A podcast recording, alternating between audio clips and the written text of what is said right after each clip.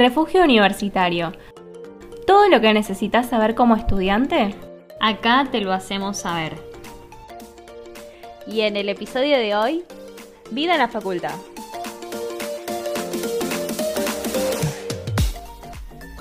Hola a todos y todas, ¿cómo están?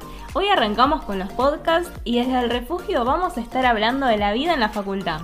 No solo vamos a estar hablando de este tema, sino que vamos a darle continuidad en los siguientes episodios. ¿No, Agus? Así es, Bren, ¿cómo están? Eh, es un tema que da para hablar muchas cosas y algunas las vamos a estar debatiendo. Pero bueno, ahora sí vamos a meternos de lleno en nuestro tema. ¿Cómo fue tu primer día de facultad, Bren? Bueno, me acuerdo que el día anterior me fijé en el sistema, a qué hora cursaba y en qué aula. Al otro día me fui temprano a Paternal, que era la sede que yo elegí para cursar el CBC, y cuando llegué tardé mil años en encontrar el aula de sociología. Me acuerdo que había llegado primero y mientras iban llegando los demás me ponían cada vez más nerviosa. Pero en definitiva cuando empezó la clase y la profesora nos dio la bienvenida dije, esto es para mí. Y esa fue mi experiencia, así que dentro del todo fue buena. Bueno, como te pasó a vos, seguro le debe haber pasado a quienes nos están escuchando. Eh, a veces el primer día de facultad da miedo, da ansias y de los nervios puede que te comas hasta todas las uñas y eh, te das cuenta que, que nada, que ya no está ni mamá ni papá, te cae la ficha de que ya sos grande y que te tenés que desenvolver solo o sola. Totalmente. Y además suele pasar que en el aula hay un silencio incómodo todos con cara de pánico esperando que alguien rompa el hielo. Hasta el más extrovertido en ese momento está callado como nunca. Todo lo que uno vive en la facu van a ser experiencias que nos formen a lo largo de la vida porque nos obligan a crecer. Así es, y también lo que pasa es que en el transcurso de los días te vas haciendo de amigos, que creo que es lo mejor, y es un mundo nuevo para todos los que están ahí si nada, si vos estás en tu primer día de facultad y estás muerto de miedo, el resto del aula también lo está.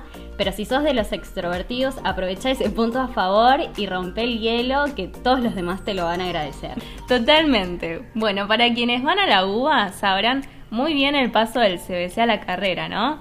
Para quienes no sepan, el CBC son seis materias que uno tiene que aprobar para entrar a la carrera que eligió, pero desde nuestro punto de vista solo tiene por objetivo entrenarnos en el mundo de la facultad, porque después son varios dolores de cabeza.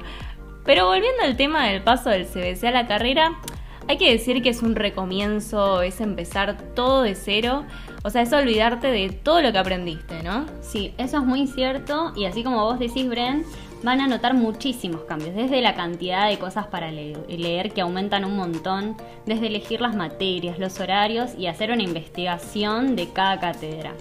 Nos vas a escuchar decir muchísimo esto, la facultad es pura adaptación. Por eso tienen que ser pacientes porque una vez que te adaptaste al CBC, ya lo aprobaste. Y con la carrera pasa exactamente lo mismo. Si el primer año no te va tan bien, es normal, porque también te estás adaptando nuevamente. Y qué difícil que es eso de adaptarse, Agus. Otro tema, bueno, que, también podemos considerarlo como importante y que se relaciona mucho con esto, es el compararse con los otros. Cada facultad, para aclararlo, tiene su plan de estudios y un tiempo estimativo para que nos recibamos. Pero la realidad es que cada uno tiene su vida y no estás en el mismo, entre comillas, nivel o situación. No es lo mismo alguien de 22 años que solo estudia y lo mantienen los padres a un estudiante de 35 años que está casado, con hijos, trabajando y a la vez estudiando.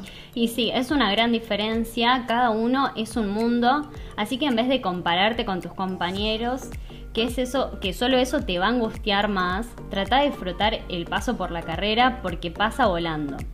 Y eh, hablando también de la carrera, valga la redundancia, la carrera no es una carrera. Eh, no gana el que se recibe en menos tiempo, sino que el que aprovecha ese proceso que es un aprendizaje puro. Tal cual, Agus. Así que la próxima vez que piensen que están atrasados en la carrera, acuérdense que no gana el que llega primero, sino quien le saca el jugo y aprende durante el recorrido. Así es, Bren, hay que saber aprovechar ese tiempo.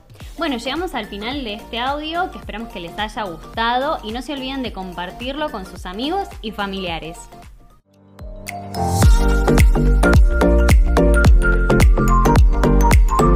Escuchanos en Spotify como Refugio Universitario. Encontranos en Instagram como arroba refugio universitario.